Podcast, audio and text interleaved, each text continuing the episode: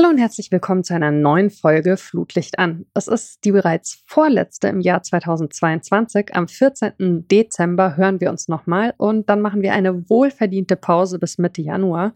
Also im Zyklus fallen dann zwei Folgen aus. Mein Name ist Mara Pfeiffer, ich bin die Person hinter diesem Podcast und ich begrüße heute ganz herzlich die sehr famose Antje Schröder. Hallo liebe Antje. Ja, hallo liebe Mara. Hm, Antje, du bist im Hauptberuf Bibliothekarin, was natürlich erstmal gar nichts mit Fußball zu tun hat. Du hast aber auch ein sehr umfassendes Ehrenamt äh, beim HSG Warnemünde als Leiterin der Abteilung Fußball. Bevor wir übers Hier und Heute sprechen, lass uns aber doch mal in die Vergangenheit schauen. Du kommst aus Rostock, hast aber mit dem dortigen Verein der Männer so gar nichts am Hut. Was war denn der erste Club, der dich interessiert hat? Das ist eine gute Frage. In gewisser Weise war das äh, Werder Bremen, weil ich dann nach dem Abi aus Rostock weg bin und eine Weile in Bremen ähm, gelebt und studiert habe. Und dort auch immer wieder konfrontiert worden bin mit oh, aus Rostock irgendwie und äh, alle Leute, die Hansa-Fans sind, die sind ja sowieso Nazis und rechts und äh, das fand ich immer unheimlich schwierig. Mhm.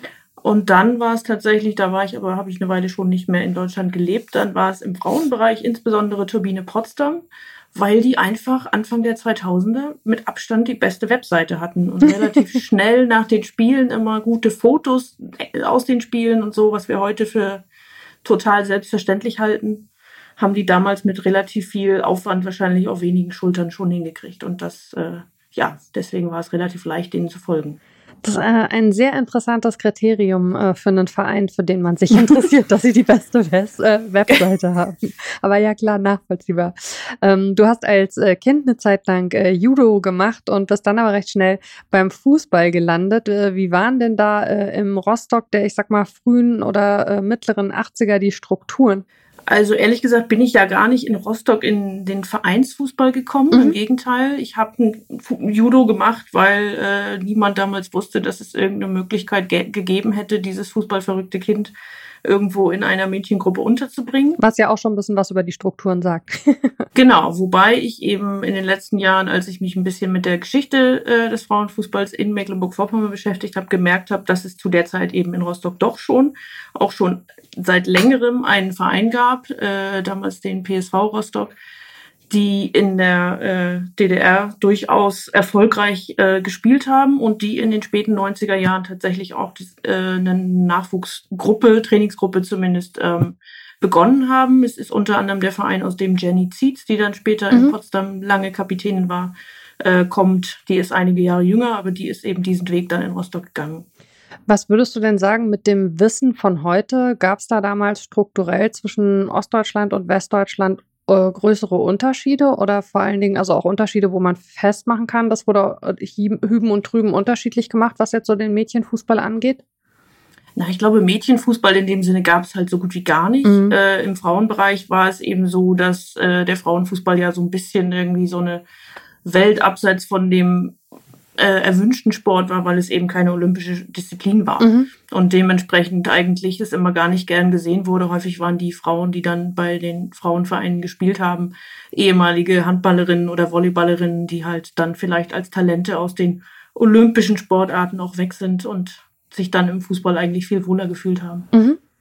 Ähm, hat denn die Tatsache, wie du selber Sport zum einen betrieben hast und zum anderen aber vielleicht eben auch so äh, aus Zuschauerinnen-Sicht wahrgenommen hast, sich für dich verändert mit der Wiedervereinigung? Du warst da ja quasi eine sehr junge Teenagerin oder hat das noch keine Rolle gespielt? Doch, das hat relativ schnell eine Rolle gespielt. Also mein Vater war sehr sportverrückt und hat aber überwiegend alles im Fernsehen verfolgt. Mhm. Ähm, wir haben auch die Situation gehabt, dass wir durchaus äh, auch Westfernsehen gucken konnten. Ich kann mich aber nicht erinnern, dass ich vor der Wende wirklich so richtig Interesse an der Bundesliga hatte, also der Bundesliga äh, der, des Westens mhm. sozusagen, sondern DDR-Oberliga eben, da wo dann auch Hansa Rostock spielte. Ähm, was ich mich erinnern kann, ist, dass mein Großvater, der ursprünglich aus Recklinghausen kam, aber dann eben nach, nach dem Krieg in, in der DDR äh, gelandet war, der hatte tatsächlich immer die Kicker-Jahreshefte. Und ich fand das einfach cool, diese Einsteckdinger mhm. da in der Mitte, wo man die Tabelle immer stecken konnte.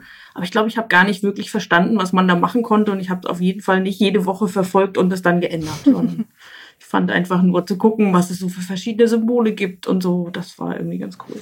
Kann ich mich auch noch sehr gut dran erinnern, ja. Ähm, du bist dann zum Studium nach Bremen gegangen und hast, wenn ich das richtig weiß, da beim ähm, Polizei-SV Bremen gespielt. Ähm, was würdest du denn sagen, wie weit war damals der Fußball der Frauen in der Hansestadt? Ja, das gab eine Liga. Ich würde sagen, da waren so zehn Mannschaften oder vielleicht auch elf oder zwölf drin. Zwei, glaube ich, in Bremerhaven und Umgebung, was ja auch noch zu, zum Bundesland Bremen gehörte. Ähm, und woran ich mich vor allem erinnern kann, ist, dass alle immer so gesagt haben, stellt euch mal vor, wenn Werder Bremen äh, auch eine Frauenmannschaft hätte und sich da in dem Bereich engagieren würde, wie toll das wäre. Das konnte man sich damals, das war, wann war das? Äh, zweite Hälfte der 90er, ähm, kaum vorstellen, dass wir heute hier sitzen und da gar nicht mehr drüber nachdenken, dass das in Bremen inzwischen in dem Verein eben auch wirklich gelebt wird. Aber davon war damals noch äh, überhaupt nicht zu träumen. Ist ja immer ganz schön, wenn man bei dem Thema auch mal kurz innehält äh, und äh, eben sieht, äh, es hat sich doch was äh, bewegt. Also klar, das ist auch fast 30 Jahre her, aber ähm, dass diese Träume, die ihr damals quasi so hattet oder so diese Wunschvorstellung, dass sie eben heute so eine Normalität ist, eigentlich ein, äh, ein schöner Punkt, um mal kurz darauf innezuhalten quasi, aber nicht zu lange, weil es gibt auch immer noch jede Menge zu tun. Ähm, um jetzt mal bei dir in der Biografie zu bleiben, du bist äh, im Sommer 2002 mit Mitte 20 nach England gegangen. Dort hat damals gerade der Film Kick It Like Beckham einen riesigen Hype ausgelöst, was Frauen oder eigentlich ja sogar eher noch Mädchenfußball anging. Ähm, hast du das äh, damals wahrgenommen? Hat es die Stimmung, ich sag mal so, rund um den Fußball beeinflusst? Die Stimmung wahrscheinlich nicht, aber es hat für mich eine große Rolle gespielt. Ich bin da im Sommer rüber, weil es in Deutschland irgendwie gerade beruflich auch nicht so richtig weiterging und ich einfach nochmal eine, eine Art Auszeit nehmen wollte, um zu überlegen, wie ich weitermachen will. Mhm. Und dann war, da, war der Film gerade angelaufen und was macht man am Anfang, wenn man in so einer großen Stadt ist? Ich zumindest war so Kino und ein bisschen Sprache lernen eben auch eine ganz gute Idee. Und dann habe ich den Film am Leicester Square wirklich in einem von den großen Kinos auch gesehen glaube nicht, dass es richtig voll und ausverkauft war, aber hm. trotzdem große Leinwand und beeindruckend irgendwie, großes Poster draußen. Und dann habe ich gedacht, naja, wenn ich jetzt, ne, wenn die jetzt hier sogar Kinofilme über Frauenfußball haben, na dann muss ich mir doch einen Verein suchen. So. und dann hat sich tatsächlich innerhalb weniger Wochen, glaube ich, ergeben, dass auch da, damals hatte man noch, das klingt immer alles so uralt her, aber äh, hatte man eben noch kein Internet in der Form, wie wir das heute kennen. Ähm, also es gab das schon, aber es hat man nicht für so ähm, Veranstaltungsankündigungen mhm. und sowas genutzt, sondern es gab noch ein monatliches Magazin, Timeout. Und da drin gab es Kleinanzeigen und da war halt eine Kleinanzeige drin für einen Frauenverein in West-London. Das war so grob die Ecke, in der ich auch gelebt habe. Und dann habe ich äh, die Telefonnummer angerufen, hatte eine nette Schwedin am anderen Ende und ich glaube, eine Woche später war ich das erste Mal beim Training. Also Und ähm, wie lief das dann? Wie waren da die Strukturen damals? Was wart ihr so für eine Mannschaft? Auf was für einem Level habt ihr gespielt? Aber auch wie war so die Zusammensetzung? Wir haben in der Greater London Women's League, glaube ich, hieß es damals, gespielt. Das war das klingt fantastisch. Die, die sechste oder siebte Liga von oben, wenn man so will. Würde ich mal behaupten, ohne es ganz genau zu wissen. Also es war totaler Amateurfußball. Mhm. Was an der Mannschaft aber schön war und mich da auch äh, viele Jahre gehalten hat, war, dass sie sehr international war, gerade am Anfang. Ähm, ich habe neulich mal eine Liste gemacht, äh, aus welchen Ver äh, Ländern am Anfang eben Leute dabei waren. Was für mich dann am Anfang eben als Kind hier aus dem Osten, zwar mit ein paar Jahren Erfahrung in Bremen, aber dann total faszinierend war mhm. mit Leuten aus, weiß ich nicht, Australien, Frankreich, Neuseeland, Irland, Schweden, und sonst anderen Ländern zusammenzuspielen und einfach auch zu sehen, wow, Länder, die man gar nicht zu dem Zeitpunkt mit Frauenfußball verbunden hat, da gab es trotzdem welche, die da eben herkamen und super Spielerinnen waren. Ne? Mhm. Und ähm, hat dieses, äh, ich sag mal, in Anführungszeichen Vereinsleben und also vor allen Dingen auch so dieses Team, ähm, war das dann auch so ein bisschen sowas wie Home Away from Home? Also hat es dann deine Anbindung äh, an, an London auch nochmal intensiviert? Ja, absolut. Das war nach dem ersten Jahr. Eigentlich wollte ich nur ein Jahr bleiben und dann wieder zurückgehen. Und das war auf jeden Fall ein ganz wichtiger Faktor, warum ich dann äh, erstmal gesagt habe, ich bleibe noch ein zweites Jahr. Und im zweiten Jahr habe ich dann meine Studienpläne so geändert äh, oder dann auch verfolgt, dass ich dann tatsächlich äh, länger da geblieben bin. Und das hatte ganz klar auch mit diesem Verein zu tun. Was ganz interessant ist, war dann, dass so nach zwei, drei Jahren sind dann einige von den ausländischen äh, Spielerinnen, mit denen ich mich auch gut verstanden habe, wieder in ihre Heimatländer gegangen. Es kam, weil wir einfach auch relativ erfolgreich waren, nach und nach ein paar jüngere, talentierte Spielerinnen, englische Spielerinnen dazu. Und es hat sich insofern geändert, als dass dieser Verein, der eigentlich anfangs nur aus, also wir waren wirklich nur diese zwei Frauenteams mhm. und ich glaube ein Männerteam. Und den Frauenbereich haben wir komplett aus den Spielerinnen heraus auch ehrenamtlich ähm, ja, geleitet, gewuppt, letzten Endes. Ne? Alles, was so zu tun war, außer dass wir einen Trainer hatten, wobei die Schwedin dann auch immer mal wieder Spielertrainerin war, wenn das mal wieder nicht gut ging oder so. Aber ich war dann eben vier Jahre lang Schatzmeisterin in dem Verein. Mhm und habe da zum ersten Mal eingeführt, dass man irgendwie ein Bankkonto hat und die äh, Mitgliedsbeiträge nicht jede Woche in Bar beim Training abliefert und irgendjemand dann da irgendwie das große Portemonnaie mit sich rumtragen muss, sondern dass man das auch monatlich äh, auf ein Konto machen kann. Mhm.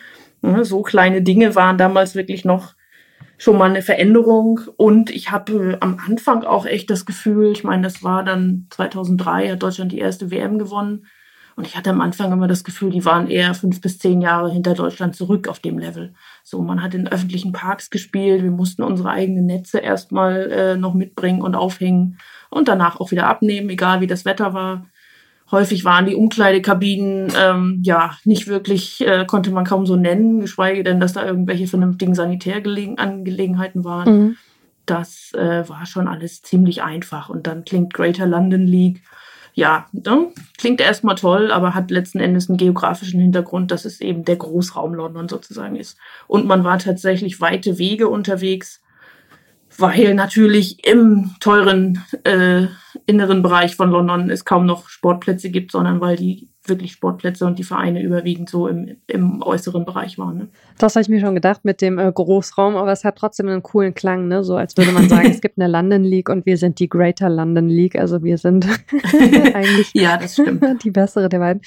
Aber finde ich ja schon interessant. Also zum einen, was du erzählst, ähm, so hier Stichwort äh, Schatzmeisterin, also Strukturen überhaupt erstmal entwickeln, ne, was ja äh, an, äh, also so gerade an der Basis, sage ich mal, auf Amateurlevel ähm, sicherlich, also damals noch mehr als heute dazu gehört hat, aber heute auch nicht abgeschlossen ist. Und zum anderen, was du gesagt hast, über den Punkt, dass du eigentlich damals England eher als äh, zehn Jahre oder so äh, hinter dem äh, deutschen Fußball der Frauen zurückempfunden hast.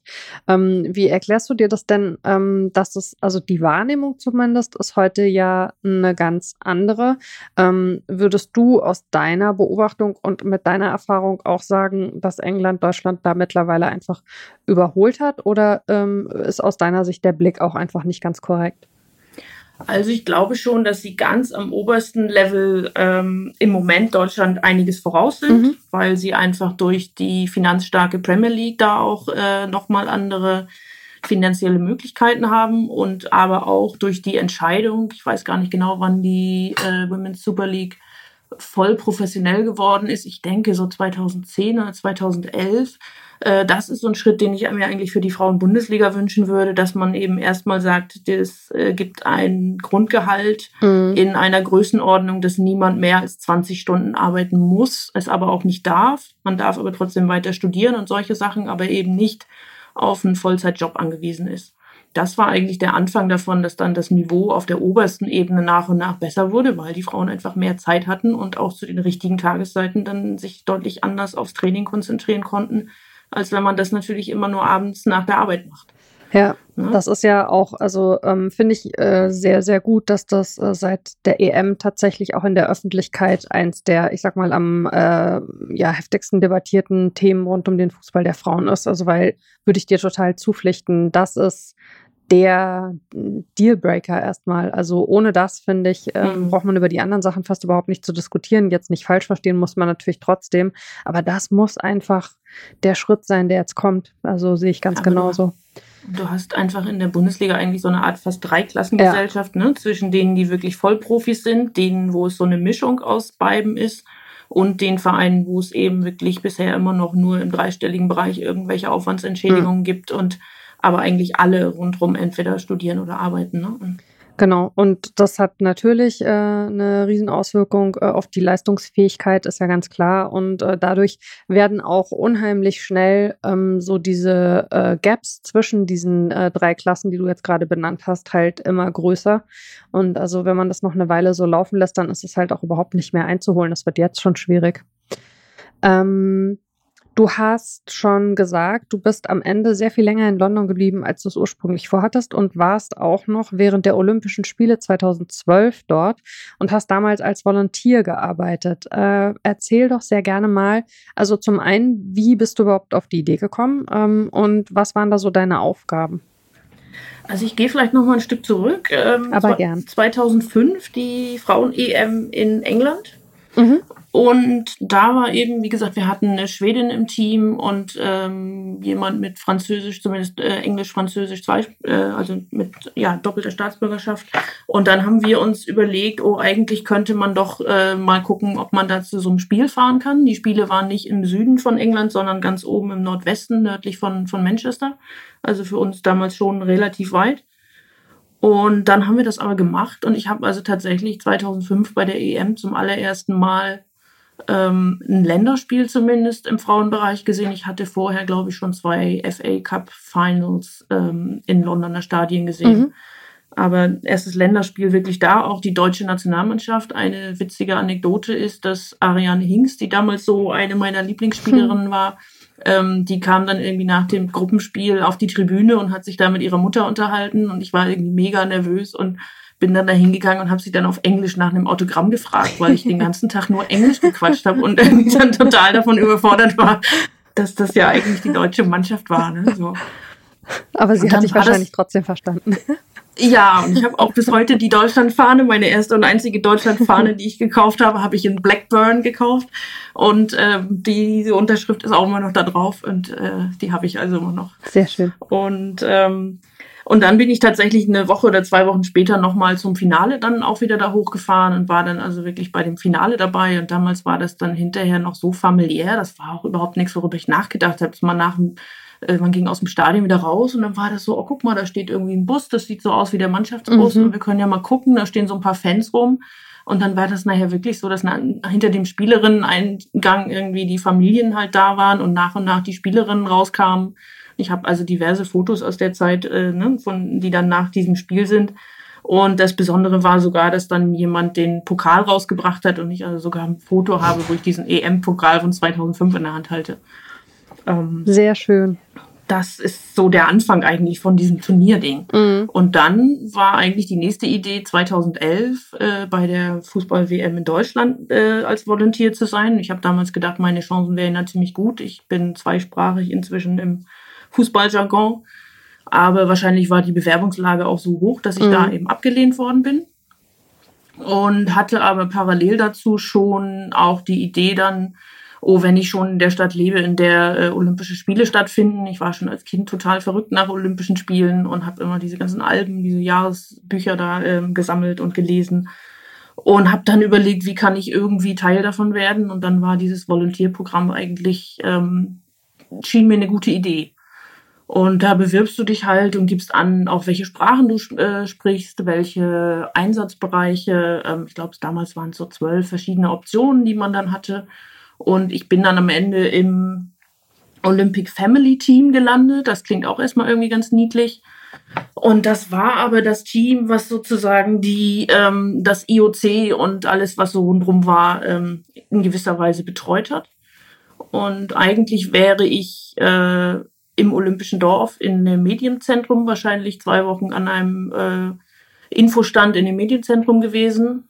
Am ersten Tag, als ich da ankam, stellte sich aber raus, dass da jemand anders war, die an einer anderen Stelle nicht sein wollte, weil sie gesagt hat, ich habe mich ja hier nicht beworben, um zwei Wochen vor dem Computer zu sitzen. Okay. Und die und dann haben wir sozusagen unsere Rollen getauscht. Und dann bin ich gelandet. Also für mich war das wie irgendwie das Kind im Spielzeugladen im Medienzentrum der, ähm, des IOC und habe dann Fotos sortiert und ausgewählt für die Webseite des IOC. Ah, sehr schön. Und ähm, du warst aber auch, äh, also muss man vielleicht sagen, für die ZuhörerInnen, die es jetzt nicht wissen, Deutschland war damals nicht dabei beim Turnier, waren zwölf äh, Teams, ne? Ähm, und ähm, das Finale war USA gegen äh, Japan. Und du hast auch da wiederum das Finale gesehen, oder? Ja, genau. Also man musste sich schon lange im Voraus, ich meine immer, wir haben uns bald ein Jahr im Voraus für Tickets beworben. Und das war so ein Prozess, äh, wo man auch irgendwie eine Kreditkartennummer angeben musste und nicht wusste am Ende, ob man von den, weiß ich nicht, 20 Tickets oder 10 Tickets, die man, für die man sich beworben hat, alle kriegt und dann ist irgendwie das, die Karte völlig überzogen oder aber ob das nicht klappt. Und ähm, habe dann aber relativ viel Glück gehabt, weil ich auch sehr strategisch vorher geguckt habe, okay, ne, was sind so Sportarten, die meine damalige Freundin und ich äh, früher selber gemacht haben, wo, was wollen wir gucken oder wo sind Sportstätten, äh, die einfach für London irgendwie eine bestimmte Auf äh, Bedeutung haben, wo wir noch nie waren.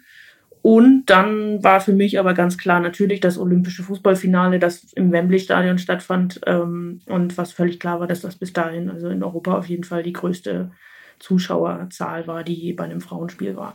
Ähm, ich wollte gerade sagen, du hast ja gerade angesprochen, ne? 2005 und 2014 liegen natürlich neun Jahre dazwischen, aber 2012, äh, also sieben. Ach ja, Entschuldigung, äh, genau. Ich hab, war gerade schon eine Zeile weiter gesprungen, dass du 2014 zurückgegangen bist nach Deutschland. Danke. genau, 2005 und 2012 ähm, liegen äh, natürlich sieben Jahre dazwischen, aber also das war gerade so für die Turniererfahrung auch eine Riesenentwicklung, oder? War mit der familiären Situation äh, sieben Jahre vorher gar nicht mehr zu vergleichen. Genau, das natürlich ist Olympia sowieso nochmal ein ganz anderes Biest als so eine reine Frauenfußballveranstaltung. Mhm. Das ist selbst heute noch äh, zu merken. Aber was sich dann für die englische Nationalmannschaft ge äh, geändert hat, war, dass sie sich 2007 nach längerer Pause zum ersten Mal wieder für eine WM qualifiziert haben. Äh, in Playoffs gegen Frankreich damals äh, ganz knapp irgendwie 1-0 oder so gewonnen haben und auf jeden Fall mit einem Tor Vorsprung. Und dann sich eigentlich in China da bei der WM auch ganz gut verkauft haben. Ich glaube, das einzige Land, was gegen den späteren Weltmeister Deutschland zumindest ein Unentschieden geholt hat, ein 0-0, damit Nadine Angerer dann auch ihre weiße Weste gehalten hat. Und das hat schon was ausgelöst. Dann war 2009 bei der EM in Finnland, meine ich, ne? da ist England dann äh, gegen Deutschland im bis ins Finale gekommen und hat im Finale dann allerdings gegen Deutschland hoch verloren. Trotzdem war das aber im Land schon sowas, wo man dann so ein bisschen aufgehört hat, oh ja, da ist was. Ne? Dann war die EM 2000, WM 2011, die auch nicht ganz schlecht war, wobei sie dann am Ende äh, wie bei den Männern fast üblich, im Elfmeterschießen ähm, rausgeflogen sind, ich glaube im Viertelfinale auch. Und da sind tatsächlich an einem Nachmittag, da kann ich mich gut dran erinnern, haben Deutschland und England ihre Viertelfinals verloren. Und damit war eben in dem Moment dann auch klar, dass Deutschland sich nicht für die Olympischen Spiele qualifiziert hat. Es war ein sehr frustrierender und, Tag insgesamt so. Genau. Ne? Und für Großbritannien wiederum war aber dieses ähm, Olympia im eigenen Land, im Frauenfußball, mhm. was richtig gut ist, weil man sich darauf einigen konnte, äh, dass man eben mit Team GB, also mit einem gemeinsamen Team antritt, wobei, glaube ich, nur eine Schottin und eine Nordirin dabei war oder so, oder eine aus Wales. Also es waren relativ wenig Spielerinnen, die nicht die englische Nationalmannschaft mhm. sozusagen waren, aber die Wahrnehmung war eine andere. Und die haben, glaube ich, zwei Spiele mindestens im Wembley-Stadion gespielt und haben einfach, weil die Leute total heiß darauf waren, Erst recht, nachdem die Spiele dann angefangen haben und nicht mehr es nur um die Panik ging, oh Gott, und London wird verstopft und es wird alles ganz furchtbar. Dann auf einmal war da einfach eine Riesenstimmung und alle wollten irgendwie noch Tickets kriegen. Ja, und im Wembley-Stadion gab es halt 80.000 Tickets. Also es war eine der wenigen äh, Sportveranstaltungen, wo man dann während der Spiele wirklich noch relativ gut auch Tickets kriegen konnte. Und dann haben die da vor richtig vollem Haus gespielt, haben ähm, auch ganz gut gespielt. Und das hat auf jeden Fall einen riesen Push gegeben. Du bist dann zwei Jahre später, 2014, jetzt haben wir es, ähm, zurück nach Deutschland und äh, da in deine Heimatregion, also an die Ostsee. Und ähm, du hast da tatsächlich selber auch dir dort nochmal einen Verein gesucht, oder? Obwohl du ja schon Mitte 30 warst. Genau, ich hatte, ich habe eigentlich bisher noch gar nicht, doch, ich habe vorhin kurz darüber gesprochen, dass ich in London gespielt habe und habe dort also von 2002 bis 2012 gespielt für zwei verschiedene Vereine. Und habe dann aber 2012 vor den Olympischen Spielen so das Gefühl gehabt, nee, jetzt ist eigentlich gut und äh, es gibt andere Dinge im Leben. Ich hatte dann auch noch ein paar andere Pläne für, für das Jahr nach Olympia, die äh, nicht unbedingt dem Vereinsfußball ähm, ja, dazu passten. Und dementsprechend habe ich dann sozusagen meine Schu äh, Schuhe an den Nagel gehängt und bin dann 2014 zurück äh, nach Rostock und habe hier am Anfang überhaupt nicht über Fußball nachgedacht es war auch nicht so, dass man jetzt hier ganz viel mitbekommen hat, was in Rostock zu der Zeit los war. Das habe ich dann eigentlich erst 2015 im zweiten Jahr so langsam, dass es zu der Zeit dann zwei Vereine äh, in Rostock gab. Der eine der Rostocker FC, der damals gerade so eher im Aufbau noch war und ähm, nach und nach besser wurde.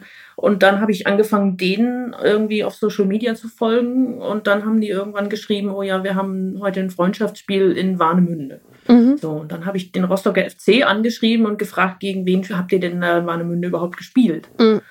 Und so bin ich auf die HSG Warnemünde gestoßen, die damals eben äh, wirklich gerade angefangen hatten. Die hatten ein Jahr lang mit einer Trainingsgruppe einfach angefangen zu trainieren und sind dann ab 2015 im Spielbetrieb ähm, ja, eingestiegen. Und da habe ich dann tatsächlich, weil das äh, sehr gut war, erstens war es am Anfang Spielbetrieb nur Kleinfeld 7 gegen 7. Da habe ich gedacht, oh ja, da muss man ja nicht so weit laufen, das kriege ich dann vielleicht doch noch hin. Und die WM 2015 hat mich dann nochmal wieder richtig angefixt, dass ich gedacht habe, oh nee, eigentlich wäre Fußball doch wieder ganz schön. Und dann, ja, bin ich da eingestiegen und habe dann nochmal so zwei Jahre gespielt, bis ich dann nochmal eine Verletzung hatte und dann war es irgendwann auch vorbei. Aber gerade wenn man vorher zwei Jahre Pause gemacht hat, ist wahrscheinlich der Wiedereinstieg gar nicht so einfach, oder? War einfach, was du jetzt gerade schon gesagt hast, die Tatsache mit Kleinfeld und so hat dann dir eine Brücke gebaut quasi. Ja, das hat mir schon eine Brücke gebaut. Der Vorteil mit dem Kleinfeld war eben auch, dass du äh, ein- und auswechseln kannst wie im Handball oder so, dass du eben nicht unbedingt durchspielen musst. Und zunächst dachte ich natürlich auch, ich war immer Abwehrspielerin eigentlich, dass das ja auch ein bisschen weniger energetisch vielleicht ist, also ne, äh, mm. ein Sprint nach dem nächsten als äh, ein bisschen weiter vorne. Allerdings war mir damals, äh, kannte ich dieses Kleinfeld eigentlich gar nicht und äh, habe dann festgestellt, dass es äh, mir gar nicht so entgegenkam, weil es kein Abseits gab und insofern ein gutes Stellungsspiel da hinten gegen Spielerinnen, die dann zum Teil 15 Jahre und mehr jünger waren als hm. ich, äh, nicht mehr unbedingt ausgereicht hat. Das ist ein bisschen gemein, ne? wenn man dann so äh, vor Augen geführt bekommt, dass man doch schon ein paar Jahre äh, angehäuft hat. Ich äh, habe das im Boxen manchmal, wenn dann so die 14-, 15-Jährigen vor mir stehen und ich so denke, meine Güte, wie schnell können die sich denn bewegen? Ist ja der okay. Wahnsinn. ja, das war dann wirklich so ein Punkt, was, was mich dann auch sehr frustriert hat nach einer Weile, äh, dass ich eben gemerkt habe, auch im Training, ähm, mein Kopf wusste eigentlich, was ich machen wollte und ich konnte das aber nicht mehr wirklich umsetzen. Ne? Mhm. Und so diese Erfahrung aus der Vergangenheit, okay, das sind die Automatismen und die haben dann aber nicht mehr so ganz funktioniert. Und ich war auch nie die athletischste von allen, also ich musste da immer schon ganz schön viel auch arbeiten und das fiel mir dann zunehmend schwerer, da auch die entsprechende Fitness zu halten. Mhm. Und ne, dann war halt, wie gesagt, noch eine Verletzung und dann habe ich 2017 aufgehört und seitdem, ich habe immer noch tatsächlich eine, eine Spielgenehmigung mhm. und ähm, habe im Februar diesen Jahres, glaube ich, einmal mit auf dem Platz gestanden für ein Freundschaftsspiel, aber wirklich nur noch so ganz punktuell in den letzten Jahren. Aber immer wenn ich sage, ich will meine Spielgenehmigung mal abmelden, was ich halt inzwischen selber könnte, sagt der Trainer immer, nein, nein, lass mal, wer weiß. Man weiß ja nie. Ne? Genau.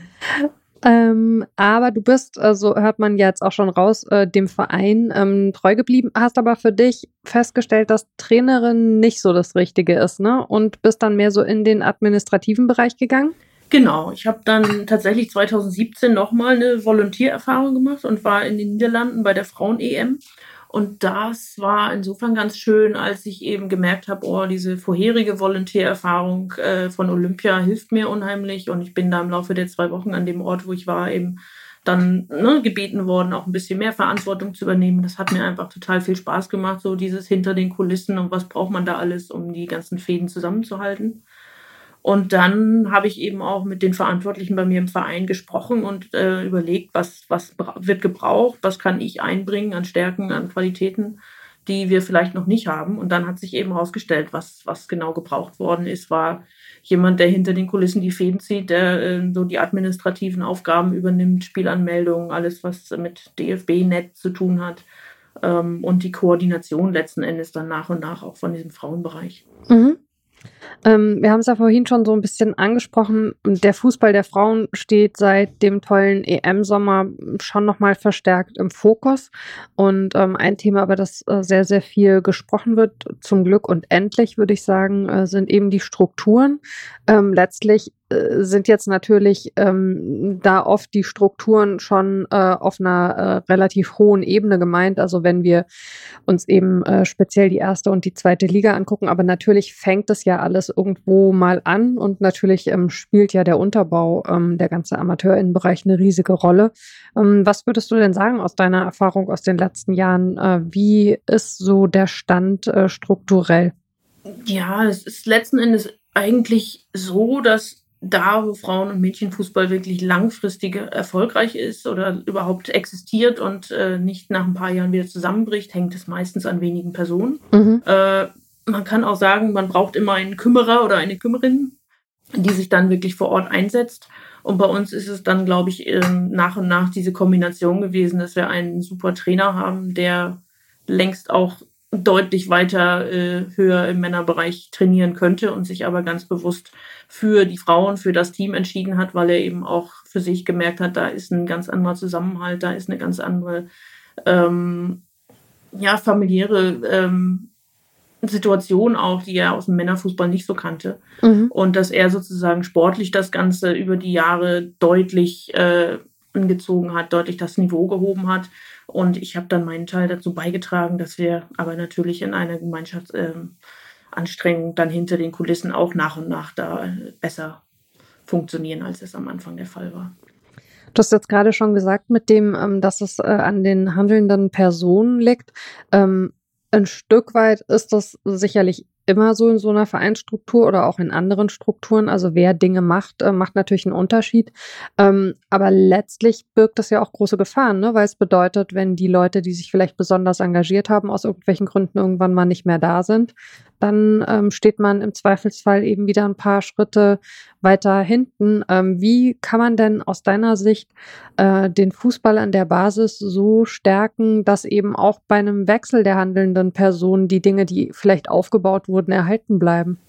Also das Wichtige ist eben, dass wir aus unserer eigenen Blase rauskommen und uns nur mit Frauen und für Frauen um Frauen kümmern ähm, sondern dass man in den Vereinen eben auch wirklich bis in die Vorstandsebenen hoch, egal wie klein oder groß der Verein ist, wirklich Fürsprecher hat, die äh, dem Projekt auch letzten Endes äh, positiv gegenüberstehen und auch darauf achten, dass dann eben möglichst gleichberechtigt auch Trainingsseiten vergeben werden und alles Mögliche, was man eben im, im Umfeld so braucht weil das natürlich häufig ähm, die Situation ist. Also bei uns hier in Mecklenburg-Vorpommern ist es eben so, dass viele Vereine sagen, wir können gar keinen weiblichen Bereich äh, aufmachen, weil wir haben nur den einen Trainingsplatz und wir haben schon so und so viele Mannschaften, die sich den teilen. Es gibt gar keine freien Trainingszeiten. Mhm. Geschweige denn dann auch am Wochenende äh, weitere Zeiten, wo dann auch Spiele stattfinden können. Ne? Das heißt, Investition in, in ländlichen Räumen, in Sportstätten wäre aus meiner Sicht ein ganz, ganz wichtiger Aspekt, der da auch eine große Rolle spielt.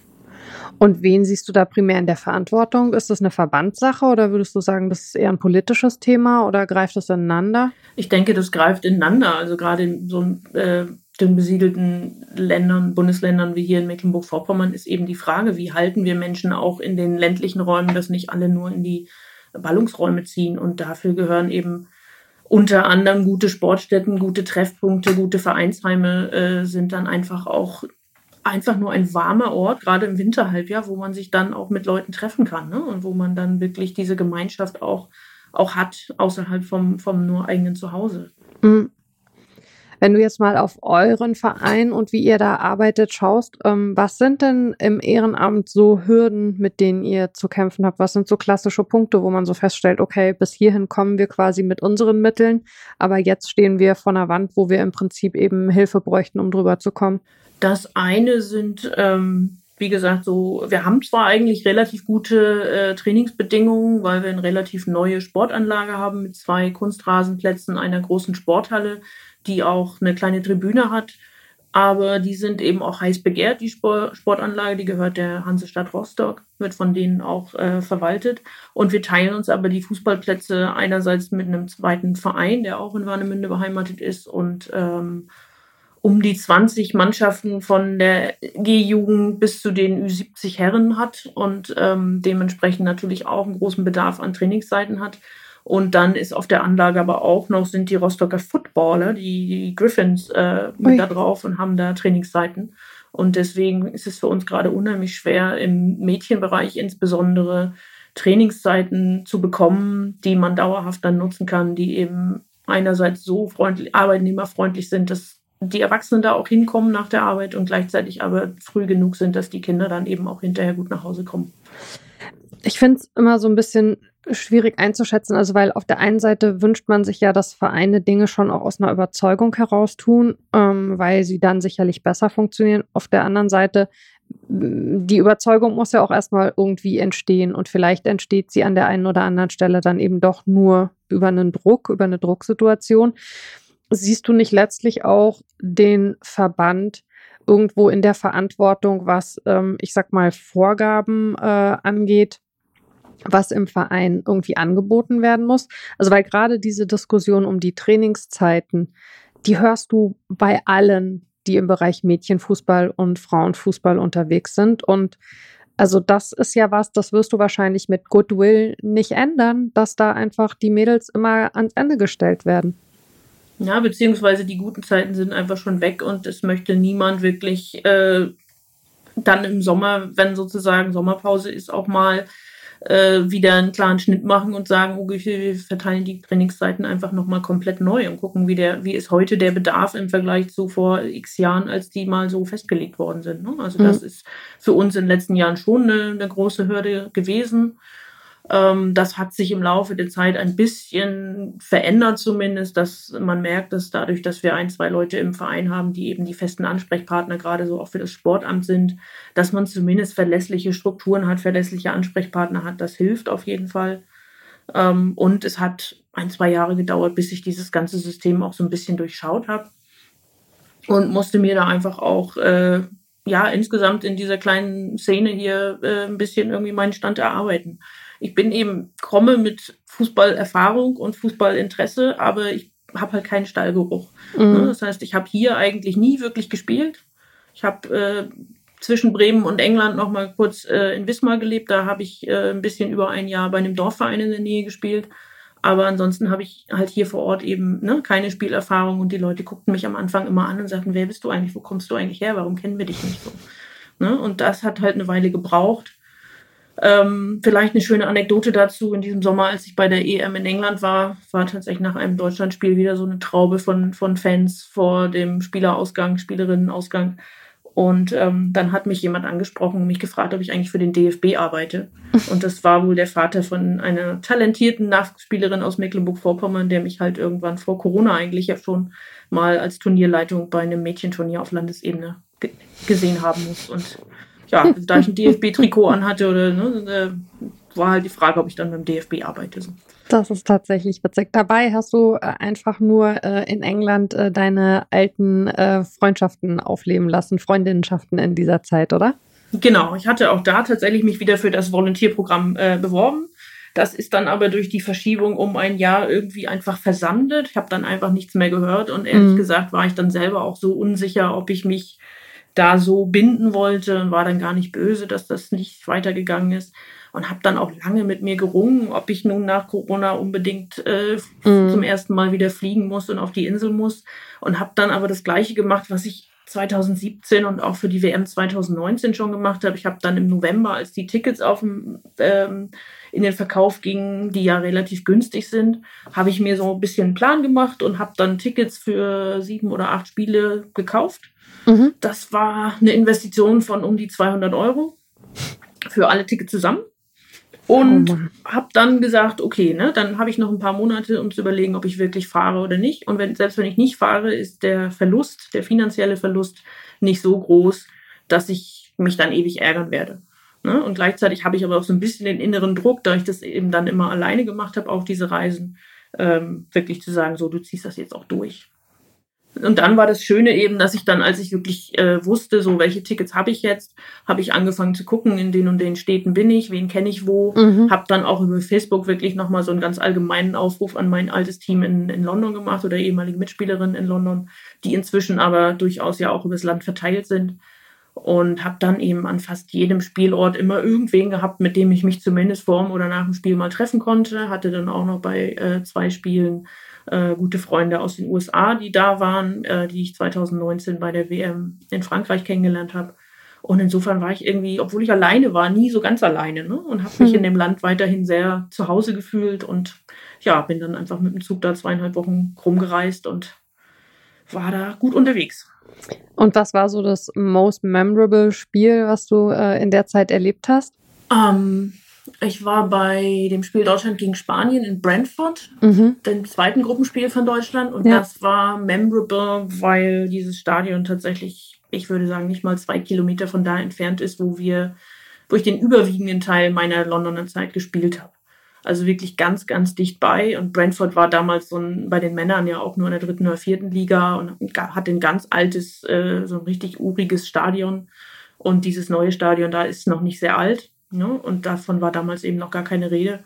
Und deswegen habe ich sofort, als klar war, dass da Spiele stattfinden, gesagt, dass ich muss auf jeden Fall äh, ein Spiel in diesem Stadion sehen. Und das war schon verrückt, dass ich da rundherum eben alles kannte. Ne? Der, der Pub, wo sich die äh, deutschen Fans vorher getroffen haben, wo auch dieser Fanbus stand, war wirklich um die Ecke von der Straße, wo ich, äh, weiß ich gar nicht, anderthalb oder zwei Jahre gewohnt habe. Also ich bin dann erstmal nochmal die Straße lang gegangen, so typische englische Reihenhäuschen und habe versucht, mich zu erinnern, welche Hausnummer das denn war, weil die Häuser einfach alle gleich aussahen. Ne?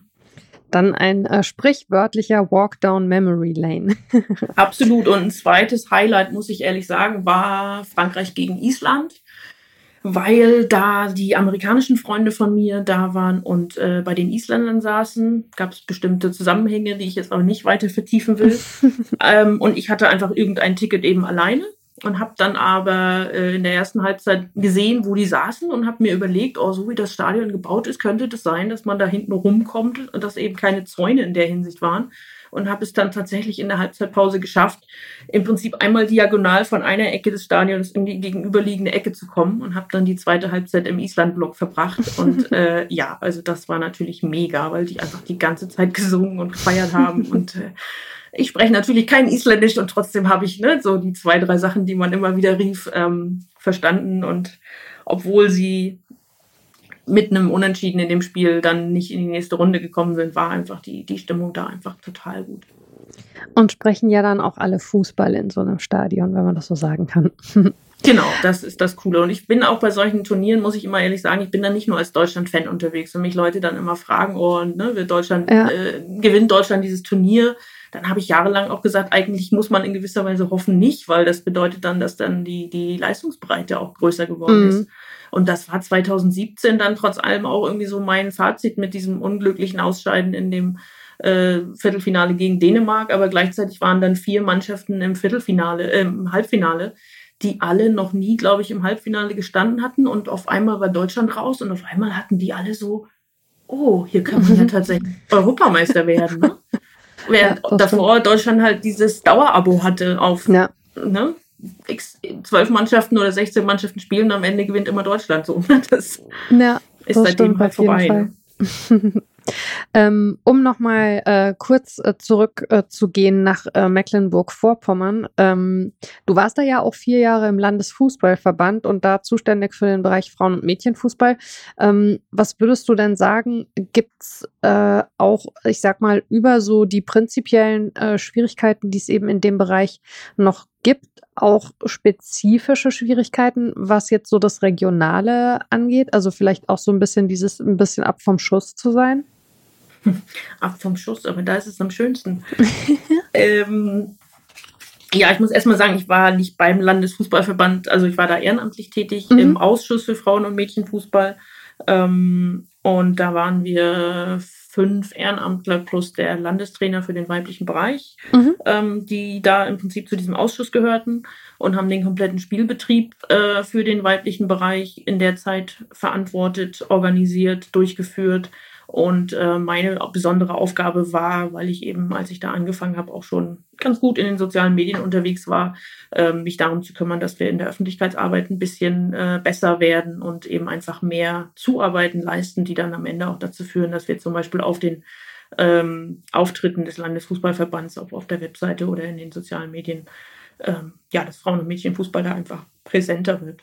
Mhm. Und in den Strukturen ist es so, dass also als ich 2001, 2002 kurzzeitig für diesen Dorfverein äh, gespielt habe in der Nähe von Wismar oder zwischen Wismar und Lübeck, da meine ich, bestand damals die Liga. Ich weiß gar nicht genau, ob sie da auch schon Verbandsliga hieß, aber da bestand die noch aus elf oder zwölf Teams. Heute ist es so, dass wir sechs Mannschaften im Moment sind, in den letzten Jahren nie über sieben hinausgegangen sind äh, häufiger dann eine Mannschaft am Anfang gemeldet hat, aber dann doch den Herbst eigentlich nicht überstanden hat mhm. und dann abgemeldet hat. Das heißt, wir sind wirklich in diesem großen Flächenland, sechs, sechs Teams in ganz Mecklenburg-Vorpommern, die überhaupt auf dem Großfeld spielen. Und zusätzlich gibt es drei Kreis- bzw. Kreisoberligen, wo nochmal so äh, zwischen 30 und 40 Mannschaften je nach Saison ähm, auf dem Kleinfeld dann aber aktiv sind. Also die Kreisligen sind eben alle nur sieben gegen sieben auf dem Kleinfeld. Mhm.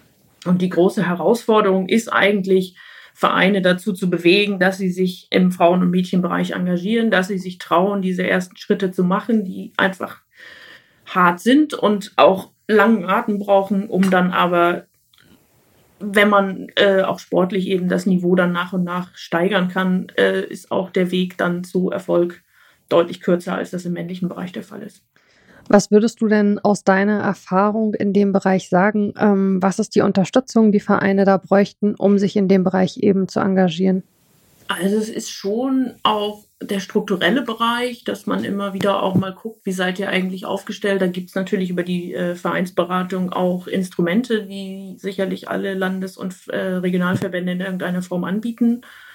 Ähm, es war aber auch lange also ich habe dann irgendwann in diesen vier Jahren eigentlich so das Gefühl gehabt, boah, das kommt mir so ein bisschen vor wie die Politik in den 90er Jahren, als in der Bundesregierung die einzigen Frauen, die da in der äh, Ministerin waren, die waren alle für Frauen und für Jugend und für mhm. Soziales zuständig.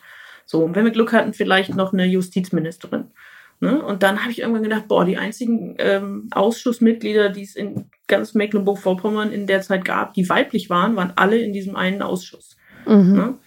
Und es hat auch dazu geführt, also nicht nur meine Überlegung, sondern insgesamt eine Umstrukturierung, dass jetzt im September auf dem Verbandstag äh, der Ausschuss im Prinzip ähm, nicht weitergeführt worden ist, sondern dass man die Strukturen verändert hat und dass man jetzt eben die, ähm, den gesamten Spielbetrieb in einem Ausschuss hat, in dem eben auch jemand vertreten ist, die ganz spezifisch äh, im Frauen- und Mädchenfußball tief drinsteckt.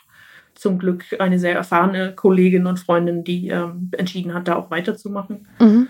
Und wir da einfach auch gucken wollen, dass da zukünftig mehr Synergien stattfinden. Das heißt, dass man zum Beispiel Pokalfinalwochenenden dann mit den Juniorinnen und Juniorinnen an einem Standort machen kann und ebenso den organisatorischen Aufwand gerade auch für die Ehrenamtler dann äh, versuchen kann, auf mehr Schultern zu verteilen. Würdest du denn sagen, prinzipiell ähm, aus deiner äh, Verbandserfahrung sitzen da genügend Leute, die auch Einblicke in den Bereich Mädchen- und Frauenfußball haben? Und hm, vielleicht Anschlussfrage, wie kann man insgesamt auch noch mehr Menschen aus diesem Bereich eben motivieren, äh, sich in solche Aufgaben auch reinzugeben?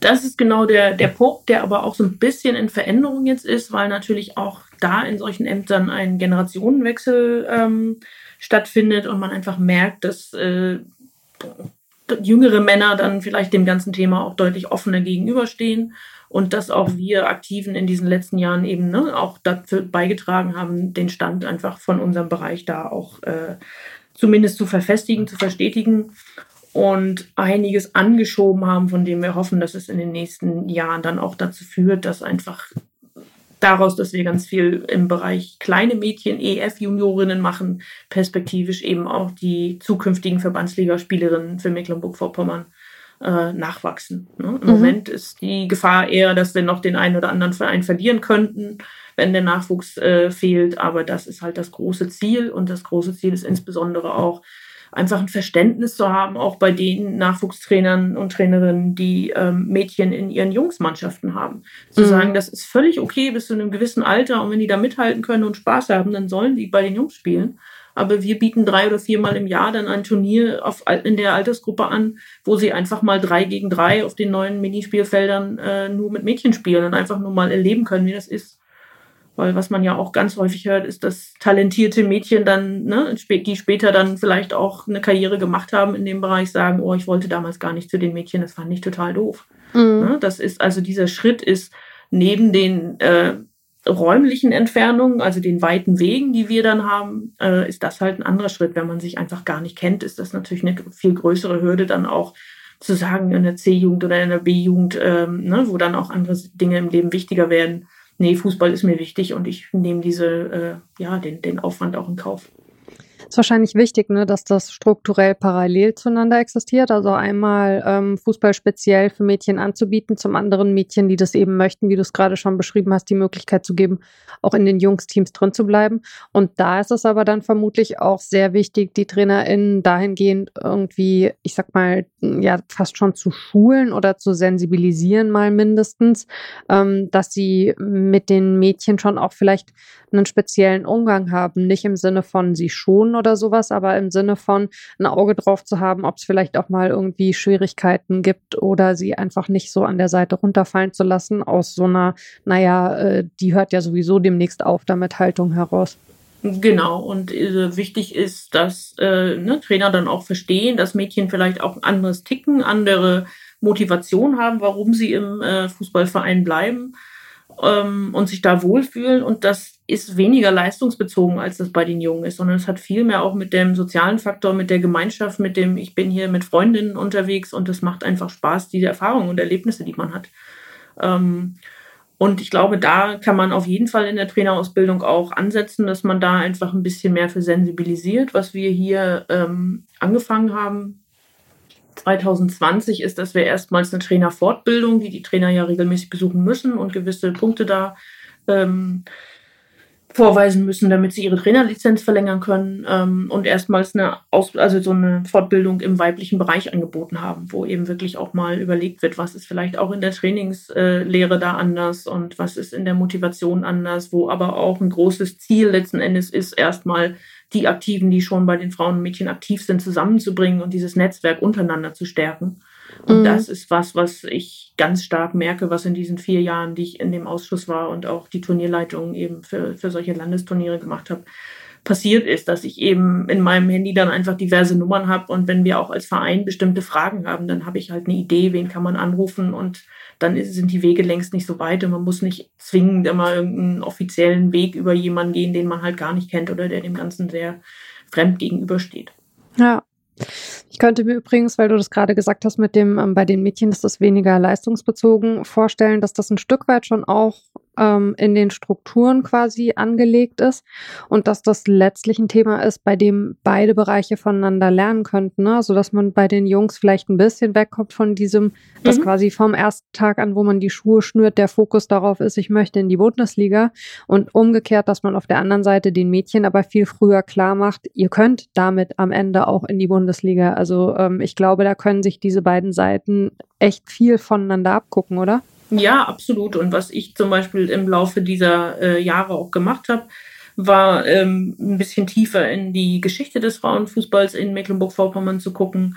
Ähm, da haben wir zum 50-jährigen, ich überlege gerade 50 Jahre Frauenfußball in Deutschland, glaube 2020. Ja, 50 ja. Jahre Frauenfußball. Ja, ich weiß, entschuldige, aber ne? Verbotsende. Genau, aber ja, richtig. Und zu diesem, ne, also bevor wir das dann angefangen haben, auch irgendwie mhm. strukturell zu kritisieren, war aber trotzdem erstmal die Überlegung, was können wir dazu beitragen mhm. und daraus machen. Und daraus ist eine Artikelserie entstanden, die also auf der Landesfußballverbandswebseite bis heute da ist. Also wenn man Geschichte Frauenfußball Mecklenburg-Vorpommern googelt, dann findet man einen dieser Artikel und die sind dann alle untereinander verlinkt. Mhm. Und da habe ich unter anderem eben die Geschichte wirklich zurückgeguckt. Ähm, die Mannschaft vom PSV Rostock, die dann ein Jahr auch in der ersten Bundesliga sogar 1995 gespielt hat, als sie noch geteilt war. Und ähm, habe rausgefunden, dass Sylvia Knight und Martina Voss damals für Siegen tatsächlich ein Spiel in Rostock gespielt haben. Mhm. Und habe aber auch eine Folge dazu gemacht, wer sind eigentlich die Gesichter des Frauenfußballs, die es aus Mecklenburg-Vorpommern heraus geschafft haben. Wir haben zum Beispiel in Viola Odebrecht eine Weltmeisterin von 2003. Mhm. Auch wenn sie da jetzt nicht eine der prominentesten Spielerinnen in der Mannschaft war, ist sie trotzdem eben mit in dem Team gewesen. Und haben dann so Spielerinnen wie Jenny Zietz zum Beispiel, die ich schon erwähnt habe, auch äh, Steffi Drafs, die lange in Potsdam gespielt hat, und jetzt in der äh, aktuellen Bundesliga-Saison haben wir Jasmin Seehan in, ähm, bei Werder Bremen. Mhm. Das und, passt ja für dich. und ganz neu äh, Hanna Etzold, die tatsächlich hier aus Warnemünde und Umgebung kommt, die jetzt als dritte Torhüterin bei Werder Bremen im Sommer ähm, ja, dahin gewechselt ist und gerade mit der U17-Nationalmannschaft in Indien bei der Weltmeisterschaft war. Das heißt, auch immer mal wieder diese Beispiele wirklich rauszuholen, um den Talenten von heute wirklich auch zu zeigen, das ist durchaus möglich und auch aus einem strukturell vielleicht nicht ganz so starken Bundesland wie diesem, äh, wenn man wirklich diesen Traum hat, ist es möglich, das zu schaffen. Mhm.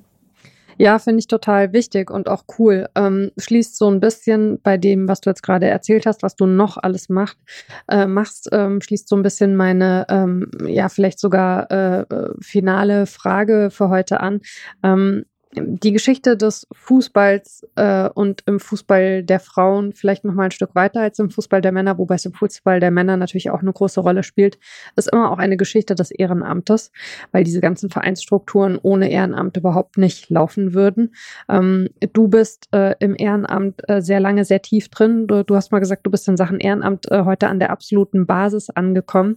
Ähm, was würdest du denn sagen? Wie ist die, die Wahrnehmung und die Anerkennung von Ehrenamt hierzulande und wo gibt es da vielleicht Besserungsbedarf?